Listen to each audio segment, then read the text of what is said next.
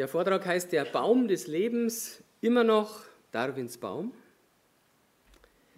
Der Vortrag ist in verschiedene Teile gegliedert. Zunächst einmal Charles Darwins Baum des Lebens. Ein kurzer historischer Rückblick. Wir werden eine kurze Reise in die Vergangenheit machen. Und dann werden wir uns als nächsten Punkt die gemeinsame Abstammung auf dem Prüfstand der modernen Genetik anschauen. Wir werden den Rettungsanker horizontale Evolution betrachten. Ich werde es dann noch erklären, um was sich da handelt. Und wir werden eine bessere Erklärung sehen. Der Baum des Lebens und sein rechtmäßiger Besitzer ist dann der nächste Punkt und zum Schluss und Sie.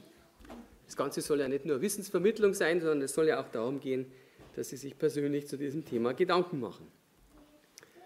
Aber zunächst einmal Charles Darwins Baum des Lebens ein kurzer historischer Rückblick. Die gemeinsame Abstammung aller Lebewesen ist ja die zentrale Idee von Charles Darwins Evolutionstheorie. Das ist praktisch seine Hauptidee gewesen. Und hier ist Charles Darwin, der britische Naturforscher, der im vorletzten Jahrhundert lebte, und er sagte folgendes. Wahrscheinlich stammen alle organischen Lebensformen, die jemals auf dieser Erde gelebt haben, von einer einzigen Urform ab. Nun, wie stellte sich das Charles Darwin vor? Er stellte sich vor, dass die Verwandtschaftsverhältnisse aller Lebewesen unserer Erde durch einen sogenannten Baum des Lebens veranschaulicht werden können. Baum des Lebens. Charles Darwin sagte, die Verwandtschaft aller Lebewesen einer Klasse kann auch durch einen großen Baum dargestellt werden. Nun, hier ist eine Skizze gezeigt aus Charles Darwins Notizbuch. Und es zeigt schon eine gewisse Baumstruktur. Ja, wir sehen das verzweigt hier so und das waren sozusagen die ersten Gedanken. Da steht auch oben in Englisch noch drauf, I think, also ich denke, ich meine. Nun, das ist sozusagen seine ursprüngliche Variante. Es gibt eine etwas modernere Variante, wie hier zum Beispiel. Da sehen wir also ganz unten den, die erste Zelle und dann verzweigt der Baum immer weiter, bis es dann schließlich sogar bis zum Menschen gehen soll. Das ist also dieser sogenannte Baum des Lebens oder Stammbaum des Lebens. Charles Darwin dachte, dass der Baum des Lebens durch natürliche Selektion entstanden sei. Und das ist ein Prozess, dass schlechter angepasste Lebewesen herausgefiltert werden, beziehungsweise dass sie einfach aussterben, weil sie geringere Überlebenschancen haben. Und übrig bleiben eben dann die besser angepassten. Und auf diese Weise sollten nach Darwin infolge sich ständig verändernder Umweltbedingungen immer neue Arten oder neue Äste im Baum des Lebens entstanden sein. So soll dieser Baum sozusagen gewachsen sein. Aber natürliche Selektion reicht nicht aus, um neue komplexe Baupläne entstehen zu lassen, wie man sie für die Entstehung neuer komplexer Arten benötigt. Warum ist das so? Das kommt einfach daher, weil natürliche Selektion ist eigentlich nur ein Filterprozess, der etwas wegnimmt aus bereits bestehenden Merkmalen, filtert das die besten heraus. Anders ausgedrückt, natürliche Selektion nimmt, wie gesagt, nur etwas weg, es kann nichts zum Erbgut hinzutun. Aber es müsste was hinzukommen, wenn immer komplexere Baupläne, immer komplexere Lebewesen entstanden wären. Ich kann ja nicht nur wegnehmen, ich muss immer mehr was Komplexeres aufbauen dann ja. In der Mitte des letzten Jahrhunderts entstand daher eine Weiterentwicklung von Darwins Theorie. Und der gab man den Namen moderne Synthese. Und diese Theorie wird auch als Neodarwinismus bezeichnet und führte zusätzlich zu natürlicher Selektion Mutationen ein. Das heißt, der Darwin hatte ursprünglich noch überhaupt nicht an Mutationen gedacht, sondern er dachte nur an natürliche Selektion. Mutationen sind zufällige Änderungen im Erbgut, die die neue genetische Information, die für die Entstehung neuer komplexer Arten nötig ist, erklären sollen. Aber auch Mutationen reichen nicht aus, um Darwins Theorie zu begründen. Und das hat gegen Ende letzten Jahrhunderts zu einer gewaltigen Krise in der Evolutionsforschung geführt. Leider in der Öffentlichkeit nicht so bekannt. Aber seit Ende letzten Jahrhunderts ist die Krise schon am Köcheln. Und die Krise hält bis in die Gegenwart an. Die evolutionistische Biologin, also Vertreterin der Evolutionstheorie und Professorin Lynn Margulis, bringt es auf den Punkt. Sie sagt, viele Biologen behaupten, sie wüssten mit Sicherheit, dass zufällige Mutationen, also ungerichteter Zufall, die Quelle der vererbten Variation sei, die neue Lebensformen hervorbringt. Und dass sich das Leben mittels eines sich paarweise verzweigenden Stammbaummusters entwickelt habe. Nein, sage ich. Also sie widerspricht hier heftig und sagt, nein, es ist nicht so. Ausdruck dieser Krise ist auch eine Internetseite, wo sich mehr als 70 bekannte zeitgenössische Vertreter der Evolutionstheorie vom Neodarwinismus distanzieren. Diese Internetseite heißt The Third Way, also der dritte Weg. Und das kommt daher, weil man einen dritten Weg sucht, alle Lebensformen auf dieser Erde zu erklären. Der erste Weg war nach diesen Wissenschaftlern die Theorie von Charles Darwin, aber diese Theorie ist gescheitert. Der zweite Weg besteht darin, von einem Schöpfer auszugehen, der alle Lebewesen erschuf. Aber diese Möglichkeit wollen die Vertreter der Evolutionstheorie nicht akzeptieren. Also suchen sie nach einer dritten Möglichkeit, einem dritten Weg. Und dieser soll auch wieder eine rein naturalistische Theorie sein und soll die Theorie von Charles Darwin ersetzen. Alles soll ohne einen Schöpfer, ohne Gott erklärt werden. Ein Zitat von dieser Seite. Untersuchungen der DNS, also die DNS ist das Erbgut, die Desoxyribonukleinsäure. Untersuchungen der DNS stützen nicht die Behauptung, dass kleine zufällige Mutationen die eigentliche Ursache für neue und vorteilhafte Variationen sind. Also es wird hier offen zugegeben, dass viele kleine zufällige Mutationen oder Veränderungen nicht ausreichen, neue, vorteilhafte Lebensformen durch einen Baum des Lebens hervorzubringen. Und zu den Wissenschaftlern, die am lautstärksten Kritik üben, gehört hier der evolutionistische Biologe Professor Dennis Noble. Er sagt, alle zentralen Annahmen der modernen Synthese, oft auch als Neodarwinismus bezeichnet, wurden widerlegt. Also er sagt, jede Theorie braucht ja Annahmen und auch dieser Neodarwinismus. Und diese Annahmen wurden alle bereits widerlegt. Mit anderen Worten, die ganze Theorie ist schon widerlegt. Der Hauptgrund, warum Mutation und natürliche Selektion nicht ausreichen, um das Leben auf dieser Erde zu erklären, ist die schier unvorstellbare Komplexität des Erbguts und der in den Zellen befindlichen molekularen Maschinen. Und das offenbart sich in den letzten Jahren und Jahrzehnten mit immer rasanter werdender Geschwindigkeit. Ich habe einen eigenen Vortrag dazu, der heißt Moderne Genetik und der Affenmensch, wo ich das genauer erläutere und diese molekularen Maschinen vorstelle. Ich hatte den Vortrag gestern gegeben für diejenigen, die da waren. Trotz dieser Befunde halten jetzt viele Vertreter der Evolutionstheorie aber nach wie vor an Darwins Theorie der gemeinsamen Abstammung fest. Und einer von ihnen ist zum Beispiel Professor Gregory Ryan, ein Biologe. Er sagt, es gibt keine gesicherte Beobachtung, die der allgemeinen Vorstellung von der gemeinsamen Abstammung widerspricht. Wir werden sehen, ob er recht hat. Wir wollen daher im Folgenden genauer prüfen, ob Darwins Baum des Lebens den Befunden der modernen Genetik gerecht wird. Und kann man eigentlich überhaupt einen Stammbaum in den genetischen Daten nachweisen? Das führt mich jetzt zum zweiten Punkt. Gemeinsame Abstammung auf dem Prüfstand der modernen Genetik. Wenn es Darwins Baum des Lebens wirklich gibt, dann sollte man erwarten, dass sich die aus den äußeren oder physischen Merkmalen der Lebewesen erstellten Stammbäume ja auch in den Genen wiederfinden. Da sind ja die Baupläne der Lebewesen gespeichert. Da müsste sich das natürlich am deutlichsten widerspiegeln. Bevor wir jetzt im Folgenden den Befund der modernen Genetik betrachten, wollen wir erst noch einen Blick auf die anhand der physischen Merkmale erstellten Stammbäume werfen. Also aufgrund des äußeren Erscheinungsbilds werden ja auch so Stammbäume gemacht.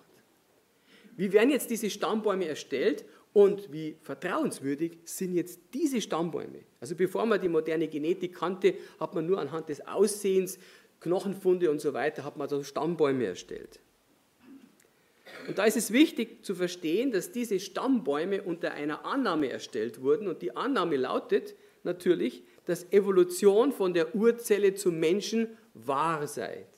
Dass es eine Tatsache sei. Mit anderen Worten, man interpretiert jetzt Ähnlichkeiten, die man findet, als gemeinsame Abstammung. Aber es gibt noch eine andere Möglichkeit, wenn ich Ähnlichkeiten habe. Es gibt eine Alternative, nämlich einen intelligenten Schöpfer, der die Lebewesen nach einem Baukastensystem erschuf, wodurch sich auch die Ähnlichkeiten erklären lassen. Aber das wird ohne Beweis von vornherein ausgeschlossen. Ja, also hier zum Beispiel haben wir den VW Käfer und unten haben wir einen Porsche drunter. Nun, die beiden Autos schauen sich eigentlich relativ ähnlich. Woher kommt das? Naja, das sind dieselben Konstrukteure. Die Firma Porsche hat nämlich einfach die Konstrukteure von VW abgeworben. Hat ihnen ein höheres Gehalt wahrscheinlich versprochen und hat, haben ihnen gesagt, jetzt macht uns ein Sportauto. Und dann sind die hergegangen, haben jetzt den VW Käfer als Vorbild genommen und haben das einfach ein bisschen schnittiger gemacht, die ganze Angelegenheit. Das hat jetzt nichts mit einem Stammbaum zu tun, sondern einfach, dass es dieselben Konstrukteure waren, die den gleichen Plan hatten im Kopf und dann das einfach modifiziert haben. Also Ähnlichkeiten müssen nichts mit einer Abstammung zu tun haben. Anderes Beispiel hier. Wir haben hier einen Pinguin, einen Delfin, einen Fischsaurier und einen Hai. Also im Prinzip einen Vogel, Säugetier, Reptil und Fisch. Ganz unterschiedliche Tiere. Aber die haben ähnliche Körperformen. Naja, warum? Ja, ganz einfach. Die bewegen sich ja alle im Wasser. Die Physik ist da gleich. Also ähnliche Körperformen aufgrund der gleichen physikalischen Grundgesetze für alle sich im Wasser fortbewegenden Körper ist zwingend. Aber das hat natürlich nichts notwendigerweise mit Abstammung zu tun, in dem Fall schon gar nicht, weil der Evolutionist nicht sagen würde, dass, dass die voneinander abstammen unmittelbar. Sondern es hat einfach damit zu tun, dass, dass sich im Wasser befindliche Lebewesen um im Wasser befindliche Lebewesen handelt und Gott hätte, der Schöpfer hätte natürlich die Tiere entsprechend gestaltet, dass sie sich im Wasser optimal fortbewegen. Auch das ist also kein Beweis für Evolution, weil es genauso gut als Beweis für Schöpfung verwendet werden kann und damit ist es gar kein Beweis. Aber sowas steht leider immer noch in den Schulbüchern. Um einen Stammbaum anhand physischer Kriterien zu erstellen, vergleichen jetzt die Vertreter der Evolutionstheorie bestimmte Körpermerkmale. Und dabei werden jetzt gerade immer solche Körpermerkmale gewählt, von denen man wieder annimmt, dass sie sich besonders gut für die Erstellung eines evolutionistischen Stammbaums eignen. Wir sehen schon, da wird viel angenommen. Professor Mark Ridley, ein evolutionistischer Zoologe, sagt, die Taxonomen, also Taxonomen sind Wissenschaftler, die einfach die Lebewesen in bestimmte Klassen, Gruppen oder Arten einteilen. Er sagt, diese Taxonomen stehen also vor einer Wahl. Sie müssen sich für einige Merkmale entscheiden. Sie könnten natürlich beliebige Merkmale auswählen, aber in der Praxis tun sie das nicht. Die Taxonomen sind gezwungen, eine Philosophie zu entwickeln. Also die müssen sich was überlegen und sagen, ja, wir wollen das auf die Art und Weise machen. Nun, wenn wir an eine Philosophie denken, dann denken wir zum Beispiel an die alten Griechen, die viele unbewiesene Philosophien aufgestellt haben. Jede Philosophie beruht auf Überlegungen des Menschen, aber die müssen nicht zwangsläufig nach der wissenschaftlichen Methode mittels Experimenten und Beobachtungen überprüft werden. Können sie auch in der Regel gar nicht. Und in unserem Fall ist es eben die Philosophie des Neodarwinismus. Also diese Wissenschaft funktioniert gar nicht ohne eine Philosophie, die man noch dazu braucht. Professor Daniel Brooks, ein evolutionistischer Zoologe, sagt, phylogenetische Bäume, also diese Abstammungsbäume, sind Hypothesen, keine Fakten. Nur Hypothesen wird uns aber eigentlich anders präsentiert, oder? Und wenn die Wissenschaftler Veröffentlichungen präsentieren, wo man diese Bäume sieht, dann wird doch vielleicht keiner sagen, es sind alles nur Hypothesen. Macht er in der Regel nicht der Wissenschaftler, weil er müsste vielleicht seinen Beruf an den Nagel hängen, weil man ihm dann nicht mehr unterstützen würde, wenn er, wenn er so spekulativ daherkäme. Wie verhält sich es jetzt also mit den Genen? Wir haben gesehen, wir müssen also, um diese physischen Stammbäume zu erstellen, viele Annahmen machen. Wie ist es jetzt mit den Genen? Liefern diese, anders als die auf unbewiesenen Philosophien oder Hypothesen beruhenden physischen Stammbäume, vielleicht verlässlichere Ergebnisse? Müsste man ja erwarten. Wir werden sehen, dass das auch so ist. Der bekannte Zoologe Professor Richard Dawkins behauptet genau das. Aber was er jetzt behauptet, ist auch interessant. Er sagt, dass der evolutionistische Stammbaum deutlich anhand des Erbguts erkennbar sei. Auf die Frage, was die beste Indiz oder das, das, das beste Indiz oder der beste Beweis für die darwinsche Evolutionstheorie sei, antwortet Dawkins wahrscheinlich das Muster der Übereinstimmungen, das man erkennt, wenn man die Gene mit Hilfe moderner DNS-Techniken Buchstabe für Buchstabe vergleicht. Vergleichen Sie die Gene von zwei beliebigen Tieren und stellen Sie dann die Gemeinsamkeiten dar und Sie werden eine perfekte Hierarchie finden, einen perfekten Stammbaum. Einen perfekten Stammbaum, behauptet er. Hm. Aber findet man in den Genen wirklich einen perfekten Stammbaum, der auf einen gemeinsamen Vorfahren zurückgeht? Ja, findet man überhaupt einen darwinschen Stammbaum? Ich möchte jetzt einige Beispiele dazu bringen aus einigen Veröffentlichungen. Beispielsweise fand man in einer Studie, dass Landwirbeltiere bei einer speziellen DNS-Sequenz, also einem speziellen Abschnitt aus dem Erbgut, fast identisch waren, während bei anderen Sequenzen überhaupt keine Übereinstimmung erkennbar war. Einer der Wissenschaftler, der diese ernüchternde Entdeckung machte, ist Professor Kedrick Verschott. Er sagt, die gefundene Verteilung ist inkompatibel mit vertikaler Vererbung. Also inkompatibel passt nicht zu vertikaler Vererbung.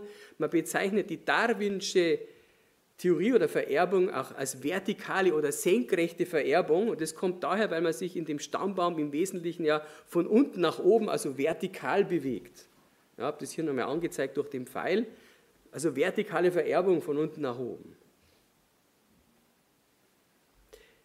Noch ein Beispiel ist eine Studie, wo 2000, das ist ja doch eine ganze Menge, 2000 Gene verglichen wurden, die Menschen, Fröschen, Manteltieren, also Manteltiere, Manteltiere sind röhrenförmige Meereslebewesen, Seeigeln, Fruchtfliegen und Fadenwürmern gemeinsam waren.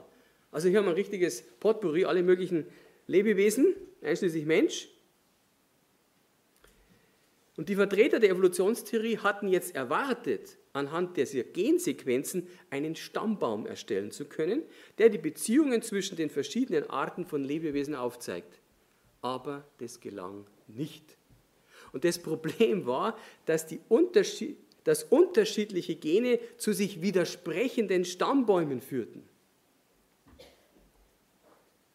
Widersprechende Stammbäume. Bei einer anderen Studie produzierten die gefundenen Gensequenzen ganz unterschiedliche Stammbäume für Mensch und für Schimpanse, obwohl diese nach dem Neodarwinismus einen gemeinsamen Vorfahren haben sollten. Professor Ingo Ebersberger, ein evolutionistischer Bioinformatiker, sagt dazu, zwei Drittel der Stammbäume ergeben eine Genealogie, also eine Abstammung, in der Mensch und Schimpanse nicht die nächsten genetischen Verwandten sind.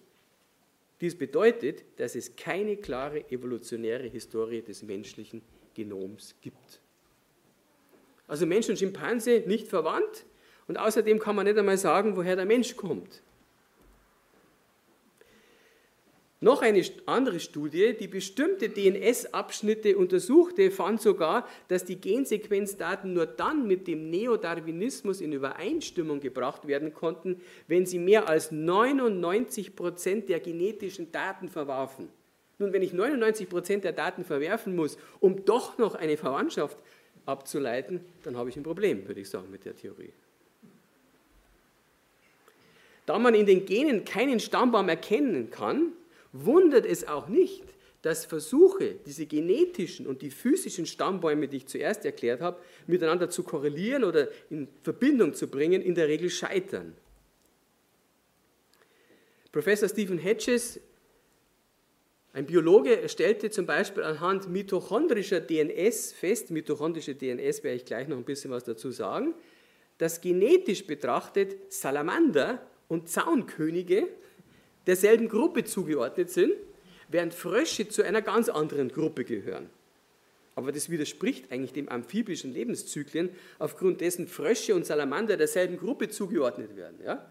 Also Frösche und Salamander haben ja viel mehr gemeinsam als mit Zaunkönigen, also Salamander und Zaunkönig zum Beispiel. Kurz zur mitochondrischen DNS. Es gibt zwei Arten von DNS im Erbgut. Der bei weitem größte Teil des Erbguts ist in den im, ist in den im Zellkern befindlichen Chromosomen gespeichert. Man spricht von der chromosomalen DNS. Und ein kleiner Teil des Erbguts befindet sich in den außerhalb des Zellkerns befindlichen Mitochondrien, den Energiefabriken der Zelle. Man spricht von der mitochondrischen DNS. Noch jemand, der betont, dass physische und molekulare oder genetische Stammbäume nicht zusammenpassen, ist Professor Michael Benton, weiterer Vertreter der Evolutionstheorie. Zu den aus diesen physischen Merkmalen konstruierten Stammbäumen der Wirbeltiere merkte er an, es gibt jedoch eine große Diskrepanz zwischen diesen Ergebnissen und den heutigen molekularen Stammbäumen. Man könnte so weitermachen, aber das will ich jetzt gar nicht. Ich möchte ein Fazit ziehen. Zusammenfassend gibt es nämlich einige Zitate, die alles sehr schön zum Ausdruck bringen. Machen bekannte Vertreter der Evolutionstheorie folgende Aussagen. Dr. Eric Baptiste, evolutionistischer Genetiker. Lange Zeit galt es als heiliger Gral, einen Baum des Lebens zu konstruieren. Wir haben keinerlei Beweise dafür, dass es den Baum des Lebens überhaupt gibt. Professor Michael Rose, evolutionistischer Biologe, der Baum des Lebens wird mit aller gebotenen Ehrerbietung zu Grabe getragen. Haben Sie das schon gehört? Dass er schon zu Grabe getragen ist? Professor Michael Syvanen, evolutionistischer Genetiker, wir haben den Baum des Lebens abgeschafft. Es ist kein Baum mehr sondern hat eine ganz andere Struktur. Aber wenn es kein Baum mehr ist, sondern eine andere Struktur hat, ja, was ist es aber dann? Professor Malcolm Gordon, ein evolutionistischer Biologe, sagt, auf der makroskopischen Ebene, also wenn man sozusagen ins Allerkleinste reinschaut, scheint das Leben viele Ursprünge gehabt zu haben. Die Basis des universellen Baums des Lebens scheint nicht aus einer einzigen Wurzel zu bestehen, sondern aus einem Netzwerk vieler miteinander verwobener Zweige aus vielleicht 100 oder mehr genetischen Ursprüngen. Oder Professor John Craig Venter, evolutionistischer Biochemiker, der Baum des Lebens ist ein Artefakt, also ein Überbleibsel früher wissenschaftlicher Studien, die sich nicht bestätigt haben es gibt daher keinen Baum des Lebens. Vielleicht gibt es einen Busch des Lebens. Und Professor Hans Ellegren, evolutionistischer Genetiker, die komplexeren Verwandtschaftsmuster bedeuten, dass der Baum des Lebens eher als Busch des Lebens verstanden werden sollte. Nun, was ist jetzt der Unterschied zwischen einem Baum und einem Busch? Darwins Stammbaum ist hier links gezeigt. Alle Lebewesen gehen aus einer gemeinsamen Wurzel hervor, der sogenannten Urzelle. Und dann zweigt es sozusagen, verzweigt sich das immer, bis wir dann die verschiedenen Tiere haben. Rechts sehen wir einen Stammbusch. Anstatt aus einem einzigen gemeinsamen Vorfahren gehen alle Lebewesen aus verschiedenen Grundtypen hervor, die dann jeweils weiter verzweigen. Also zum Beispiel alle hundeartigen Lebewesen aus einem entsprechenden hundeartigen Grundtyp, alle katzenartigen Lebewesen aus einem katzenartigen Grundtyp. Hier ist es veranschaulicht. Beispiel für die Entwicklung aus einem hundeartigen Grundtyp in verschiedene hundeartige Tiere wie Pudel, Wolf, Dingo, Fuchs und Kojote. Wichtig ist jetzt, der Stamm Busch mit seinen getrennten Grundtypen entspricht genau der biblischen Schöpfung weil Gott erschuf nach der Bibel die Tiere getrennt nach ihrer Art. Das wird in der Bibel im ersten Buch Mose im ersten Kapitel zehnmal betont, als ob uns der Text es einhämmern wollte. Nach ihrer Art, nach ihrer Art, nach ihrer Art lesen wir dort ständig. Genau das zeigen jetzt die genetischen Daten. Die Arten wurden dabei zwar von Gott mit einer großen Variationsbreite versehen, das durchaus, ja, aber sie können die von Gott festgelegten artspezifischen Grenzen nicht überschreiten. Hier sieht man einen kleinen Teil der Variationsbreite bei der Züchtung von Hunden. Ja, da ist alles Mögliche möglich, aber es bleiben halt immer Hunde, da werden nie Katzen raus. Wie in der Technik entstanden die voneinander getrennten Konstruktionspläne der verschiedenen Arten nicht durch ungerichtete natürliche Prozesse, sondern sie benötigten einen intelligenten Urheber. Das ist hier auch nochmal illustriert. Verschiedene Tierarten oder Grundtypen sind wie Baupläne. Der Ingenieur erstellt hier ja gerade einen Bauplan für ein Auto. Aus so einem Bauplan kann man dann verschiedene Autos herstellen, aber niemals zum Beispiel einen Hubschrauber. Aus dem Bauplan von einem Auto können Sie keinen Hubschrauber bauen. Da braucht es einen ganz anderen Bauplan. Sie müssen da die Aerodynamik richtig berücksichtigen und so weiter. Das geht also nicht. Hier nochmal veranschaulicht, aus dem Bauplan eines Autos kann man eine Vielzahl oder Vielfalt von Autos herstellen, aber niemals einen Hubschrauber. Auch neue Erkenntnisse aus Kreuzungen Kreuzungen von Tieren, sprechen gegen den Stammbaum und stattdessen für einen Stammbusch mit voneinander getrennten Arten.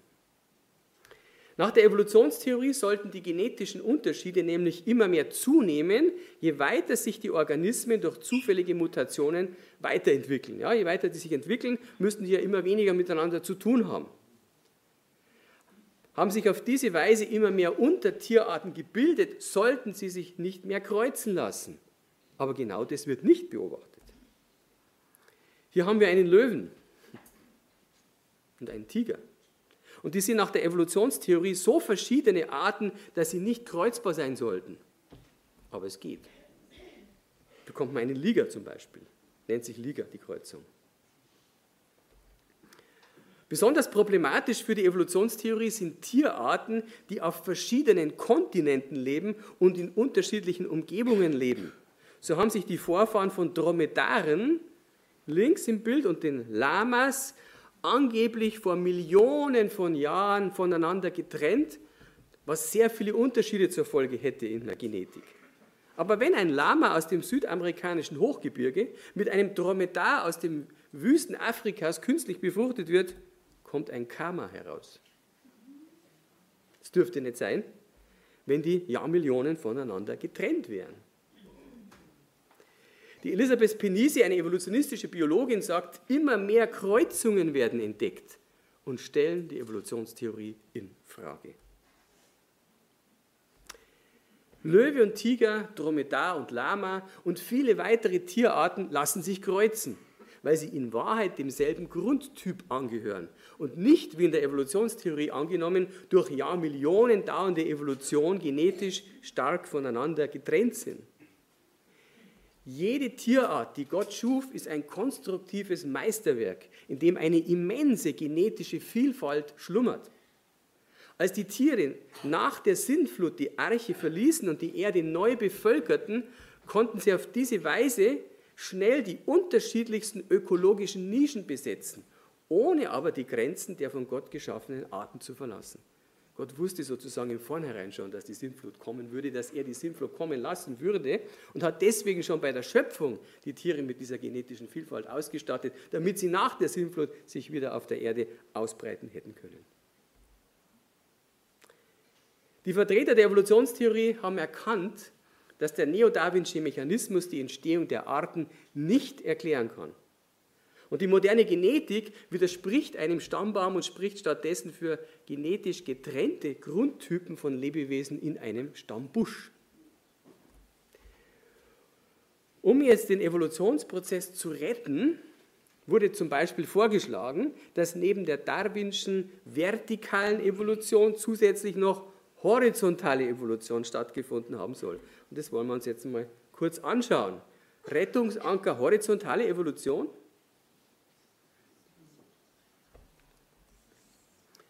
Horizontale Evolution soll durch sogenannten horizontalen Gentransfer stattgefunden haben. Ich habe das mal versucht zu veranschaulichen. Wir betrachten zunächst erst einmal die bekannte vertikale oder darwinsche Evolution.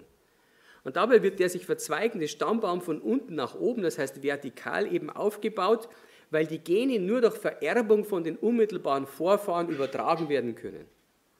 Das zeigt hier die senkrechte gestrichelte Achse links an.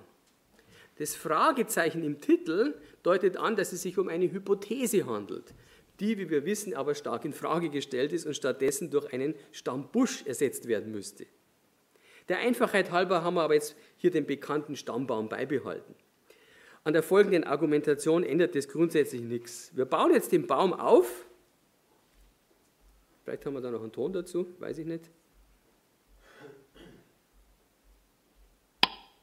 Ja, kommt ein bisschen was. okay. Also wir haben den Baum aufgebaut, einen ganz einfachen Baum.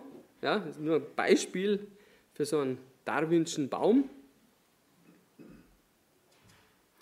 Und jetzt betrachten wir den Fall zusätzlicher horizontaler Evolution. Also bitte mit Ton wieder.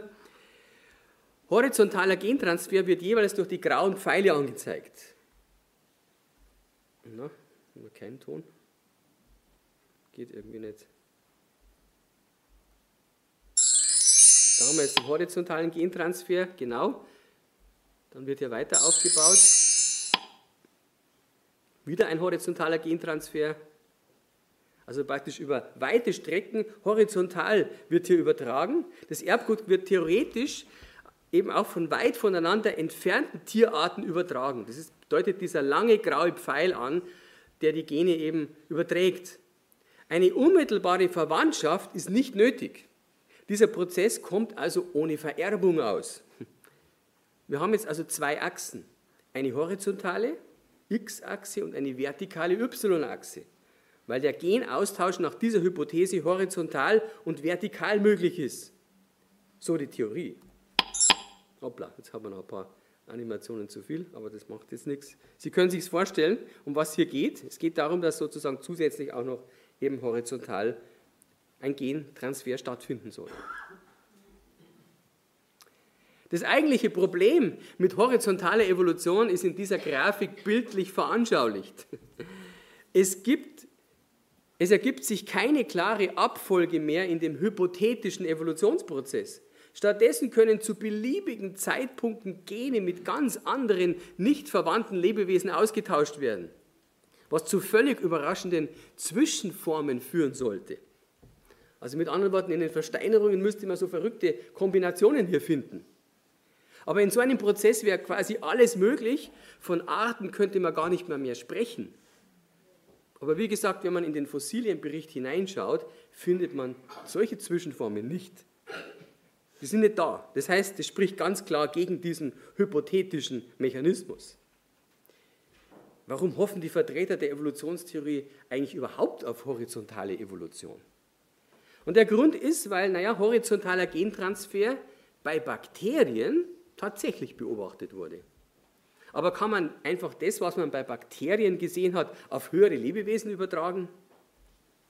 In der Tat ist es so, bei höheren Lebewesen hat man nur indirekte Hinweise auf möglichen horizontalen Gentransfer gefunden. Ein Beispiel ist das Antifrostgen. Das Antifrostgen ermöglicht bei Fischen die Herstellung eines Proteins, das verhindert, dass kleine Eiskristalle im Blut, in der Haut und in den Körperzellen entstehen. Das heißt, die Fische können dann auch in sehr kaltem Wasser überleben. Dem, Im Bild rechts ist der Regenbogen-Stint gezeigt, für den man annimmt, dass er das Antifrostgen des atlantischen Herings links im Bild durch horizontalen Gentransfer erhalten hat. Aber es ist trotz intensiver Forschung immer noch nur eine Annahme, auch wenn Sie vielleicht sowas mal in den Medien lesen, weil man den Prozess des Gentransfers anders als bei den Bakterien nicht direkt im Labor beobachten konnte. Nun, dass Bakterien durch horizontalen Gentransfer Gene austauschen können, ist aber auch nicht verwunderlich, weil sie nämlich gar keinen Zellkern haben. Sie haben keinen Zellkern, in dem ihr Erbgut zusätzlich vor äußeren Einflüssen geschützt wäre. Das heißt, in die Bakterienzelle eindringendes Erbgut, eindringende DNS, kann daher relativ leicht in das Erbgut des Bakteriums eingebaut werden. Höhere Lebewesen haben aber einen Zellkern, sodass, wie gesagt, dieser Austausch der Gene und damit dieser horizontale Genaustausch stark erschwert wird. Und zudem ist die Erbinformation gar nicht frei zugänglich, sondern in den Chromosomen enthalten, die erst entrollt werden müssen, bevor die Erbinformation überhaupt zugänglich ist. Das heißt nicht, dass es unmöglich ist, aber es ist stark erschwert. Wir haben links im Bild eine Bakterienzelle. In der Zelle befindet sich die Erbinformation ohne weitere Schutzhülle. In Gelb sehen wir das sogenannte Nukleoid, das den größten Teil des Erbguts enthält. Der kleine blaue gelbe Ring hier im Bild stellt das Plasmid dar, das einen weiteren kleinen Teil des Erbguts beinhaltet. Im Vergleich dazu sehen wir rechts eine Zelle eines höheren, eines höheren Lebewesens. Das chromosomale Erbgut hat hier eine weitere Schutzhülle, die Hülle des Zellkerns, und ist in Form von Chromosomen aufgewickelt oder verpackt. Ein kleinerer Teil des Erbguts befindet sich in den Mitochondrien. Das sehen wir also dann hier, die mitochondriale DNS oder mitochondrische DNS. Auch dort ist das Erbgut relativ sicher verwahrt.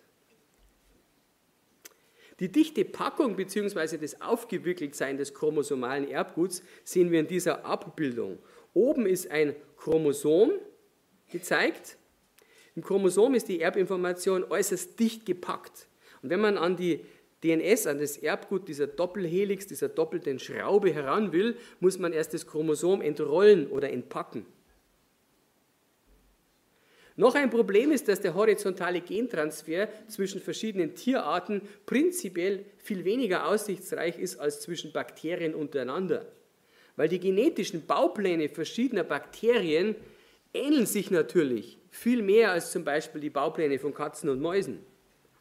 Also wie in der Technik müssen die einzelnen Teile oder Module ja zueinander passen. Man kann nicht einfach irgendwelche Gene einer Tierart in irgendeine andere Tierart einbauen und hoffen, dass die Sache funktioniert. Dazu passt auch eine Studie, die zeigte, dass ein bestimmtes krankheitserregendes Bakterium zwar mehrere seiner Gene in die Genome von Würmer und Insekten transferieren konnte, aber die meisten dieser Gene waren nicht ein, sondern ausgeschaltet und damit nutzlos. Ausgeschaltete Gene machen ja nichts. Es hat eigentlich gar nichts genützt, dass die da waren. Naja, der Grund ist, die Module des Bakteriums waren eben inkompatibel oder passten nicht zum Bauplan der Würmer und Insekten. Deswegen konnten sie auch da keine Funktion drin haben. Ein Transfer von Genen kann aber nicht nur nutzlos, sondern er kann sogar schädlich sein. Professor Paul Hicks, evolutionistischer Biophysiker, sagt, wenn eine horizontal erworbene Gensequenz zufällig in einem Genom eingefügt wird, kann sie das vorhandene Genom an der Einfügestelle beschädigen. Aus evolutionärer Sicht sollte es sich also für eine Zelle lohnen, zweimal nachzudenken, bevor sie ein fremdes Gen in ihr Genom aufnimmt. Die Frage ist nur, wie soll die Zelle das machen? Die kann ja nicht denken. Sie muss die negativen Folgen unmittelbar ausbaden und muss dann darauf hoffen, dass sie durch natürliche Selektion wieder eliminiert wird, also dass sie stirbt. Sie muss eigentlich hoffen, dass sie stirbt, damit andere Zellen, die keine negative Mutation haben, überleben. Höhere Lebewesen mit ihrem großen, hochkomplexen Erbgut reagieren besonders negativ auf zufällige Fehler, die durch horizontalen Gentransfer verursacht würden weil diese Lebewesen sind auf eine möglichst geringe Fehlerquote bei der Replikation bzw. bei der Vervielfältigung angewiesen. Da dürfen keine Fehler passieren. Je komplexer das Lebewesen ist, umso genauer muss alles sich abspielen. Professor Paul Hicks sagt noch einmal, der entscheidende Punkt ist, dass sich große Genome, also wie beim Menschen zum Beispiel, nur dann ausbilden können, wenn auch die Replikation genau ist. Das heißt aber, dass horizontaler Gentransfer in diesem Fall zum Nachteil wird. Ich fasse zusammen. Horizontale Evolution bei höheren Lebewesen ist nicht in Übereinstimmung mit dem Fossilienbericht. Dafür gibt es keinerlei Indizien. Sie kann zudem leicht genetische Schäden verursachen. Bestenfalls bewirkt sie Anpassungen innerhalb einer Art. Aber als zufälliger natürlicher Prozess kann sie neue komplexe Baupläne genauso wenig hervorbringen wie vertikale Evolution. Ja, mit Zufall allein geht hier gar nichts. Die bessere Erklärung für die Baupläne der Lebewesen sind nicht zufällige Mutationen und natürliche Selektion, sondern ein intelligenter Konstrukteur, der die Lebewesen nach einem Baukastensystem designte und die Lebewesen mit großer Anpassungsfähigkeit konstruierte. Wie angekündigt ist jetzt der nächste Punkt eine bessere Erklärung. Einen anderen Ansatz für die Anpassungsfähigkeit der Lebewesen bietet die Theorie der sogenannten erleichterten Variation der Professoren Gerhard und Kirschner. Und diese Theorie erklärt die Anpassungen im Wesentlichen nicht durch von außen auf die Zelle und den Organismus einwirkende zufällige Prozesse, sondern sie geht davon aus, dass die Zelle intelligent genug ist, das selbst zu tun. Interessanterweise sind es eben zwei Vertreter der Evolutionstheorie, die diese Theorie aufgestellt haben. Und hier ein Zitat aus ihrer Veröffentlichung. Wir gehen davon aus, dass die meisten anatomischen, also die vom äußeren Aufbau her, und physiologischen Merkmale, also von den Funktionen in den Zellen oder in den Organismen, die meisten anatomischen und physiologischen Merkmale das Ergebnis regulatorischer Veränderungen in der Verwendung verschiedener Elemente einer großen Gruppe fester Kernkomponenten sind. Hört sich sehr kompliziert an. Nun, Gerhard und Kirschner gehen davon aus, dass es in der Zelle spezielle Kernmodule gibt, die für den Betrieb des Lebewesens die die für den Betrieb des Lebewesens nötigen Informationen speichern. Und diese Module werden von Generation zu Generation unterschiedlich kombiniert und dann während der Embryonalentwicklung, also während das Lebewesen heranwächst, neu verdrahtet. Ich habe das hier mal versucht ein bisschen zu veranschaulichen. Die einzelnen Module sind hier diese verschiedenen durch Form und Farbe unterscheidbaren Rechtecke. Und die können jetzt, das ist ein Elektronikbaukasten hier, durch Drähte ganz unterschiedlich verschaltet werden. Das ist so ein kleines Bild dafür, wie die, diese beiden Professoren sich das eben vorstellen, wie das in den Zellen drin aussieht. Diese Neuverdrahtung wird dabei von einer höheren Informationsebene gesteuert, die ebenfalls wieder in den Zellen bzw. Lebewesen selbst zu finden ist. Und nach Gerhard und Kirschner erfordert die Fähigkeit zu variieren, also Variationen, Veränderungen hervorzubringen, drei Komponenten. Man braucht eine funktionelle molekulare Architektur und Maschinerie, ist das Rückgrat sozusagen, die Maschinerie muss da sein. Dann braucht man ein modulares Regulationssystem, das durch neu angeordnete Verbindungen zwischen den Maschinen und Schaltern die Variation ermöglicht. Und dann braucht man noch ein Netzwerk von Signalen, das alles koordiniert. Die meisten Veränderungen von Generation zu Generation kommen durch die Neuanordnung von Lego-Block-ähnlichen Regulationsmodulen zustande. Und das geschieht ohne nennenswerte Veränderungen der molekularen Architektur und Maschinerie. Die wird einfach komplett in der Eizelle von der Mutter an die Nachkommen weitergegeben. Da passiert nichts, die ganze Maschinerie, alles wird komplett übergeben. Während also der Neodarwinismus den sich durch zufällige Mutationen veränderten Genen die Kontrolle über die beobachteten Anpassungen zuschreibt, übt bei dieser erleichterten Variation die Zelle selbst die Kontrolle aus. Und dass die Zelle selbst der Hauptakteur ist, zeigt uns die Molekularbiologie und die Genetik. So wurde in einer Studie das gesamte Genom, das gesamte Erbgut der Pflanze Arabidopsis thaliana wird auch als Ackerschmalwand bezeichnet, untersucht. Und diese Pflanze hat ein sehr kleines Genom, ein sehr kleines Erbgut, relativ klein eben, was ihre Untersuchung sehr erleichtert. Wir sehen hier ein Bild, wie die Pflanze aussieht, wenn sie blüht. Relativ schlicht. Die Wissenschaftler analysierten die DNS-Sequenzen jetzt einer Reihe von Arabidopsis-Stämmen, die über viele Generationen hinweg große Mengen an DNS-Variationen oder an Mutationen angesammelt hatten. Und die Frage, die die Wissenschaftler dabei antrieb, war, ob diese Mutationen einfach bloß zufällig entstandene Defekte waren. Und wie sich herausstellte, waren die über eine Million Mutationen, so viel hat man da nämlich im gesamten Genom untersucht, in ihrer Verteilung nicht zufällig. Tatsächlich hat das Gesamtmuster ein ausgeklügeltes Schema offenbart, das der genetischen Unversehrtheit der Pflanze zugutekommt. So gab es Regionen im Erbgut, wo deutlich weniger Mutationen auftraten und wo die Reparatur von Schäden am Erbgut besonders aktiv war. Und diese Regionen, fanden die Forscher heraus, beinhalten viele grundlegende Gene, wie zum Beispiel solche, die am Zellwachstum und an der Genregulation beteiligt sind. Also die besonders wichtigen Teile, da waren wenig Mutationen.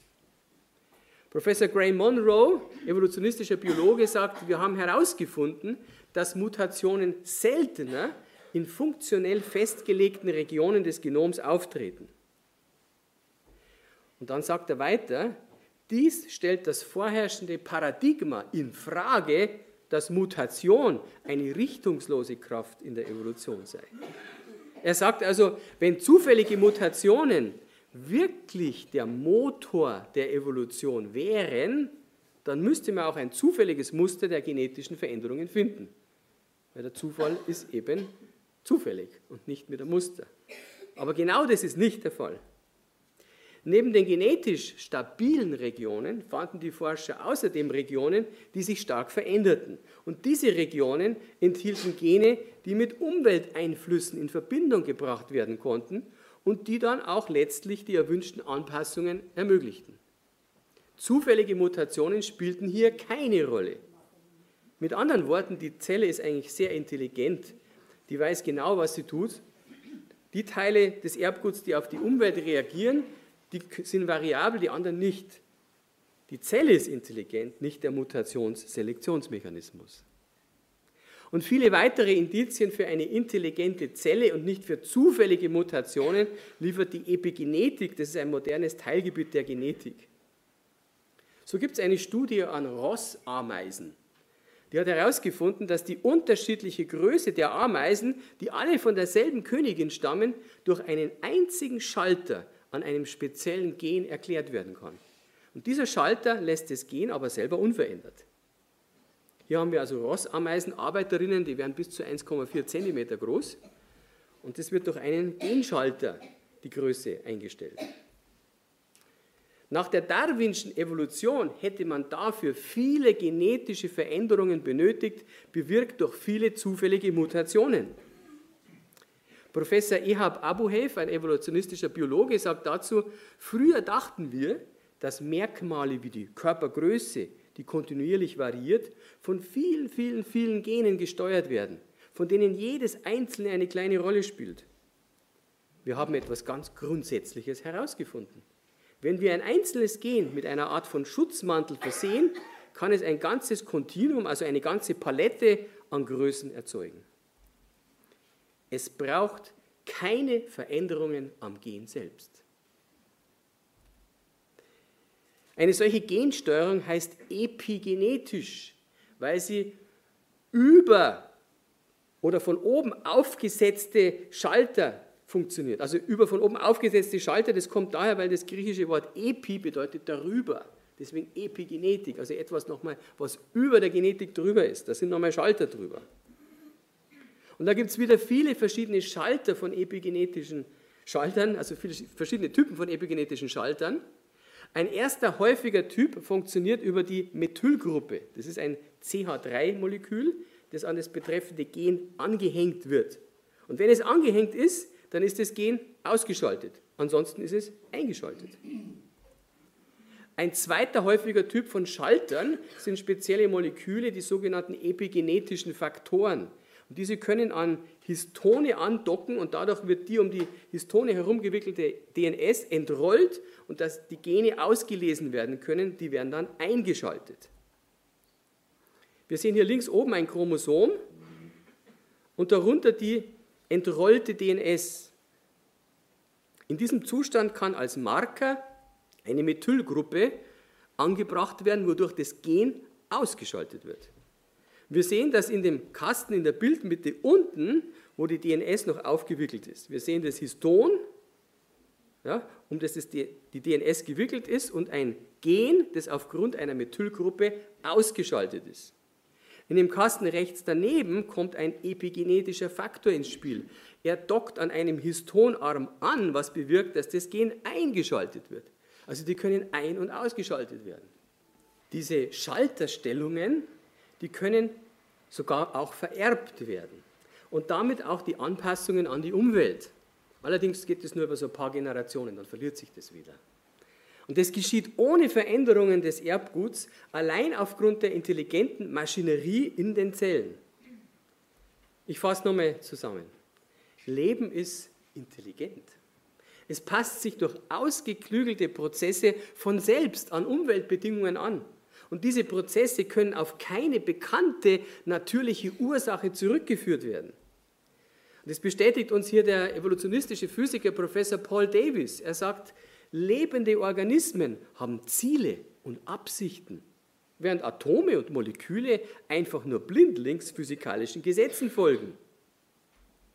Chemie allein, wie komplex sie auch sein mag, kann niemals den genetischen Code oder kontextbezogene Anweisungen hervorbringen.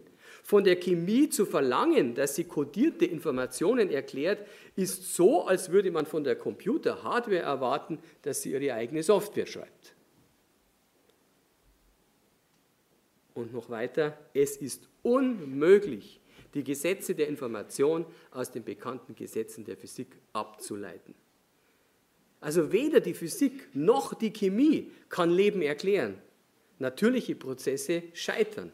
Es braucht viel mehr. Das führt mich zum nächsten Punkt, der Baum des Lebens und sein rechtmäßiger Besitzer. Wir haben gesehen, dass Darwins Baum des Lebens einer genaueren Prüfung durch die moderne Forschung nicht standhält. Ist damit der Baum des Lebens vom Tisch. Damit, hier ist es wichtig zu wissen, dass der Baum des Lebens ein Begriff ist, den Darwin eigentlich gar nicht selbst erfand. Weil zu Lebzeiten Darwins war der Baum des Lebens den meisten seiner Zeitgenossen wohl bekannt, weil der christliche Glaube damals weit verbreitet war zur Zeit von Darwin. Die Menschen zur Zeit von Darwin wussten nämlich, dass Gott den Baum des Lebens in das Paradies gestellt hatte, um dem Menschen ewiges Leben anzubieten. Aber der Mensch wollte das ewige Leben nicht zu den Bedingungen, die Gott gestellt hatte, und entschloss sich, von dem verbotenen Baum der Erkenntnis von Gut und Böse zu essen. Und damit entschloss sich der Mensch, sein Leben selbst in die Hand zu nehmen und selbst zu bestimmen, was für ihn gut oder für ihn schlecht sei. Mit anderen Worten, er maßte sich an, wie Gott zu sein. Nun, Darwin selber hatte eine besondere Beziehung zu diesem Bibeltext, weil sein Lieblingsbuch in jungen Jahren war ein Werk des englischen Dichters John Milton mit dem Titel Das verlorene Paradies. Das war sein Lieblingsbuch. Und in diesem Buch kam auch der Baum des Lebens vor. Das heißt, dass seine Theorie jetzt einen Stammbaum des Lebens zum Kernpunkt hatte, ist kein Zufall.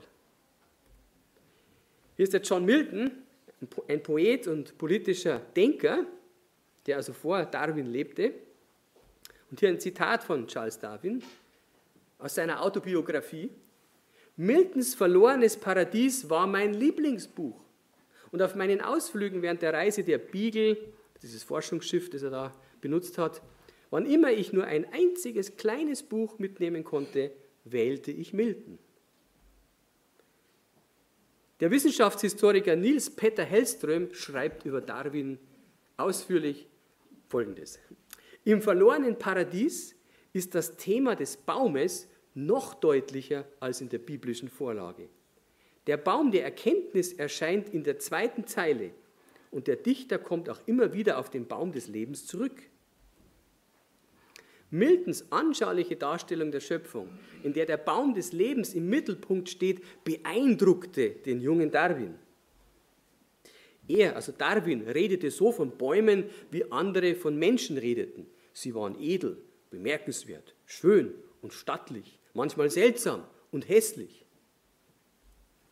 Darwin reiste von 1831 bis 1836 auf der Beagle. Nach seiner Rückkehr nach England im Jahr 1837, nur ein Jahr später, erschien in seinen Notizen der erste Eintrag über den Baum des Lebens. Man könnte durchaus sagen, dass Darwins Theorie als, Antwort auf die uralte menschliche Suche nach den Ursprüngen einen Baum in ihrem Zentrum brauchte. So wie der Baum des Lebens im Herzen der Schöpfung stand, so nahm er nun die entsprechende Position in einem neuen Universum ein, das dem Christlichen nicht unähnlich ist. Ehrfurchteinflößend, schön, geordnet, harmonisch und sinnvoll. Darwin nahm also den biblischen Baum des Lebens als Vorbild und definierte sich seinen eigenen neuen Baum. Und dieser neue Baum war eben Darwins Stammbaum. Und das heißt, Darwin erklärte sich damit de facto selbst als Besitzer und Erfinder eines neuen Baums des Lebens, der den als veraltet betrachteten biblischen Baum des Lebens ablösen sollte. Wir denken an das, was in der Bibel steht, dass der Mensch sein eigener Gott sein wollte. Genau das hat er damit getan. Die Ablehnung des biblischen Berichts gründete sich vor allen Dingen aber auch auf Charles Lyells Buch Prinzipien der Geologie, das Darwin ebenfalls mit an Bord der Beagle genommen hatte. Und dieses Buch beeindruckte ihn nicht weniger als Miltons Buch. Charles Darwin schreibt, ich hatte den ersten Band von Lyells Prinzipien der Geologie mitgebracht, den ich aufmerksam studierte. Und dieses Buch war mir in vielerlei Hinsicht von größtem Nutzen. Schon der erste Ort, den ich untersuchte, nämlich Santiago auf den Kapverdischen Inseln, zeigte mir deutlich die wunderbare Überlegenheit von Lyells Art und Weise, die Geologie zu behandeln. Man beachte, dass Darwin vor allen Dingen die Art und Weise, wie Lyle argumentierte, überzeugte. Es war nicht so, dass Lyle eine katastrophische Deutung der Geologie, wie sie ja gemäß der Bibel durch die Sintflut nahegelegt wird, widerlegen konnte. Also er konnte nicht widerlegen, dass das, was er in der Geologie sah, von der Sintflut kam. Aber der Lyle war als Rechtsanwalt einfach geschickt, seine Argumente klar und überzeugend vorzubringen und das hat den jungen Darwin sehr beeindruckt. Der Charles Lyell wollte nach eigener Aussage die Geologie von Mose befreien. Und er lehnte die in der Bibel beschriebene Sintflutkatastrophe ab und versuchte statt, na, ich habe momentan einen Frosch im Hals, es tut mir leid. Der Charles Lyell wollte nach eigener Aussage die Geologie von Mose befreien. Er lehnte die in der Bibel beschriebene Sintflutkatastrophe nämlich ab. Und er versuchte stattdessen die Geologie durch langsame, über Jahrmillionen währende Prozesse zu erklären. Hier ist der Charles Lyell abgebildet und er schrieb an den englischen Geologen George Julius Grope, ich bin sicher, dass Sie im QR, also im Quarterly Review, etwas finden werden, was die Wissenschaft von Mose befreien wird. In solchen Notizen wurde deutlich, wie der Charles Lyell eigentlich dachte und was seine eigentlichen Absichten waren mit seiner geschickten Taktik hat er sozusagen versucht, die Menschen von der Bibel abzubringen. Er empfahl hier dem Geologen George Grope, die Zeitschrift Quarterly Review zu lesen. Und diese Zeitschrift war eigentlich sogar eine theologische Zeitschrift, die aber zuließ, dass dort auch Lyells bibelfeindliche Ansichten abgedruckt wurden.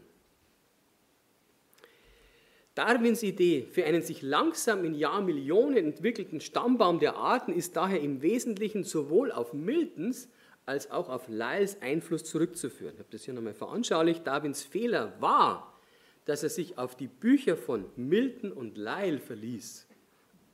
Das waren die zwei Bücher, auf die er sich verlassen hat. Er hatte zwar die Bibel mit auf seine Reisen der Beagle mitgenommen, aber er verwarf sie unglücklicherweise zugunsten Miltons und Lyles Büchern. Mit anderen Worten, er vertraute Menschen mehr als Gott. Darwins Baum des Lebens behauptete jetzt seine Stellung allerdings mehr als 150 Jahre. Und mit der Infragestellung des Darwinismus infolge der Erkenntnisse durch die moderne Genetik und Molekularbiologie wird aber jetzt deutlich, dass Darwins Baum nie dazu in der Lage war, das zu tun, was er vorgab, nämlich das Leben und die vielfältigen Lebensformen zu erklären. Stattdessen schreien die Erkenntnisse der modernen Genetik geradezu nach einem Schöpfer. Und damit kehrt der Baum des Lebens wieder zurück zu seinem rechtmäßigen Besitzer, nämlich zu Gott.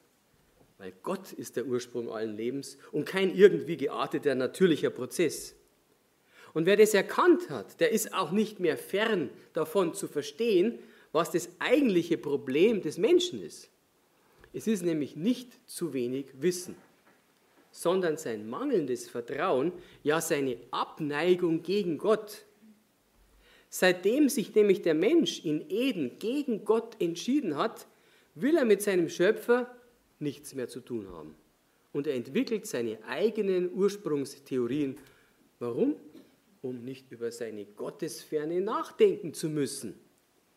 Und zu diesen Theorien und Ideen gehören eben der Atheismus und die Evolutionstheorie.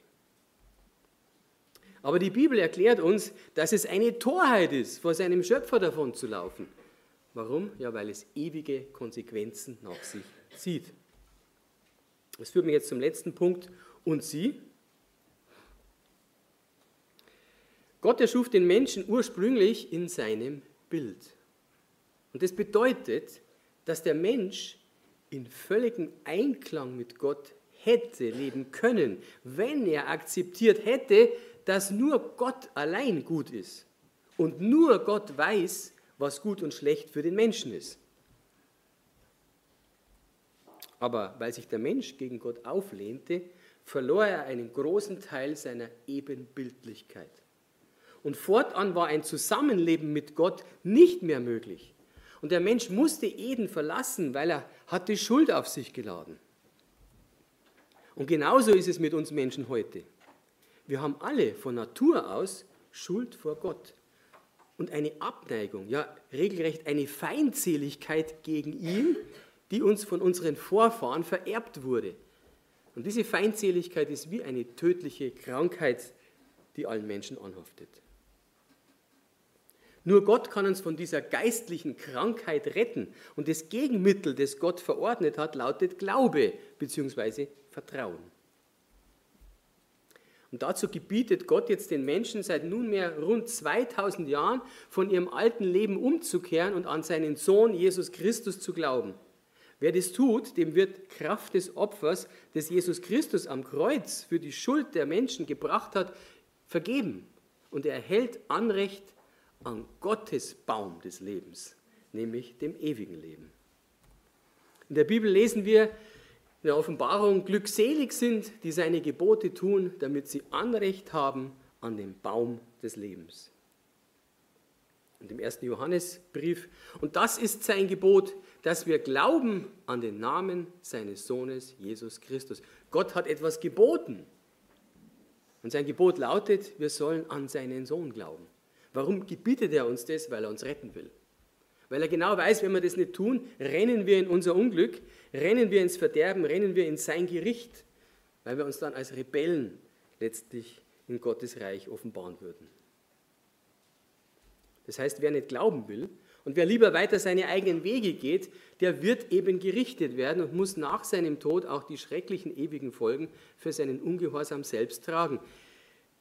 Es muss uns klar sein, wir sind keine Tiere, die aus anderen Tieren entstanden sind, sondern wir sind von Gott direkt in seinem Bild erschaffen. Und als solche haben wir eine unglaublich hohe Verantwortung.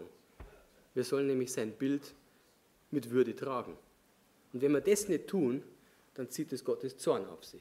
Weil er hat uns mit allem gesegnet, was ihn selber eigentlich ausmacht. Wir sind weit über den Tieren in, in unseren geistlichen Fähigkeiten. Ich habe es ein bisschen angeschnitten, auch gestern.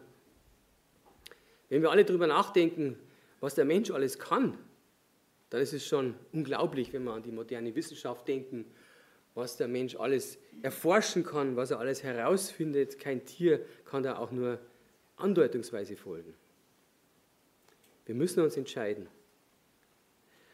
Jeder Mensch hat in diesem Leben eine ganz persönliche Entscheidung von ewiger Tragweite zu treffen. Und die moderne Wissenschaft macht es uns heute eigentlich besonders leicht. Es ist wie so ein großer Gnadenakt von Gott nochmal jetzt in dieser Zeit, finde ich, dass diese Theorie zum Beispiel, die 150 Jahre lang die Welt beherrscht hat, in sich zusammenbricht. Natürlich basteln die Atheisten an einer neuen Theorie. Ich weiß auch schon, was es ist und ich werde wahrscheinlich dazu auch einen neuen Vortrag machen, so Gott will. Man bastelt immer wieder was Neues, weil man einfach nicht glauben will, dass Gott der Herr ist.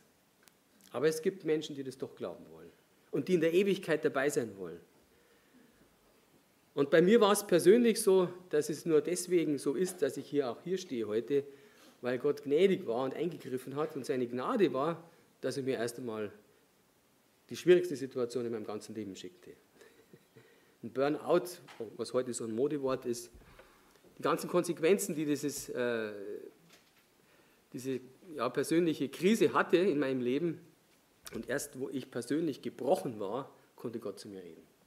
Weil ich von Natur aus ziemlich stolz war oder bin. In meinem Fleisch steckt viel Stolz. Und ich denke, in unserem aller Fleisch steckt eben dieser Stolz. Und den will Gott brechen, weil der bringt uns ins Verderben. Er will uns eigentlich reich beschenken. Und wir sehen, bei Gott sind die Wege anders als bei uns. Wir möchten den Menschen immer alles leicht machen, es soll alles leicht und gut gehen und so möchte man auch dann den Himmel. Und der Atheist möchte, dass dann gar nichts mehr danach kommt. Im Grunde sind das alles Wunschvorstellungen, Fantasien. Wenn man sich mit der Wissenschaft auseinandersetzt, mit der Forschung, stellt man fest, Gott existiert tatsächlich. Was wir hier jetzt vor uns haben in Form von Leben, das ist unmöglich durch irgendein Naturgesetz erklärbar. Ich muss anfangen zu fantasieren wenn ich wirklich jetzt das noch quasi naturwissenschaftlich erklären will. Aber wenn ich auf dem Boden der Tatsachen bleibe, auf dem Boden der bekannten Naturgesetze, muss ich sagen, unmöglich. Es muss einen Schöpfer geben.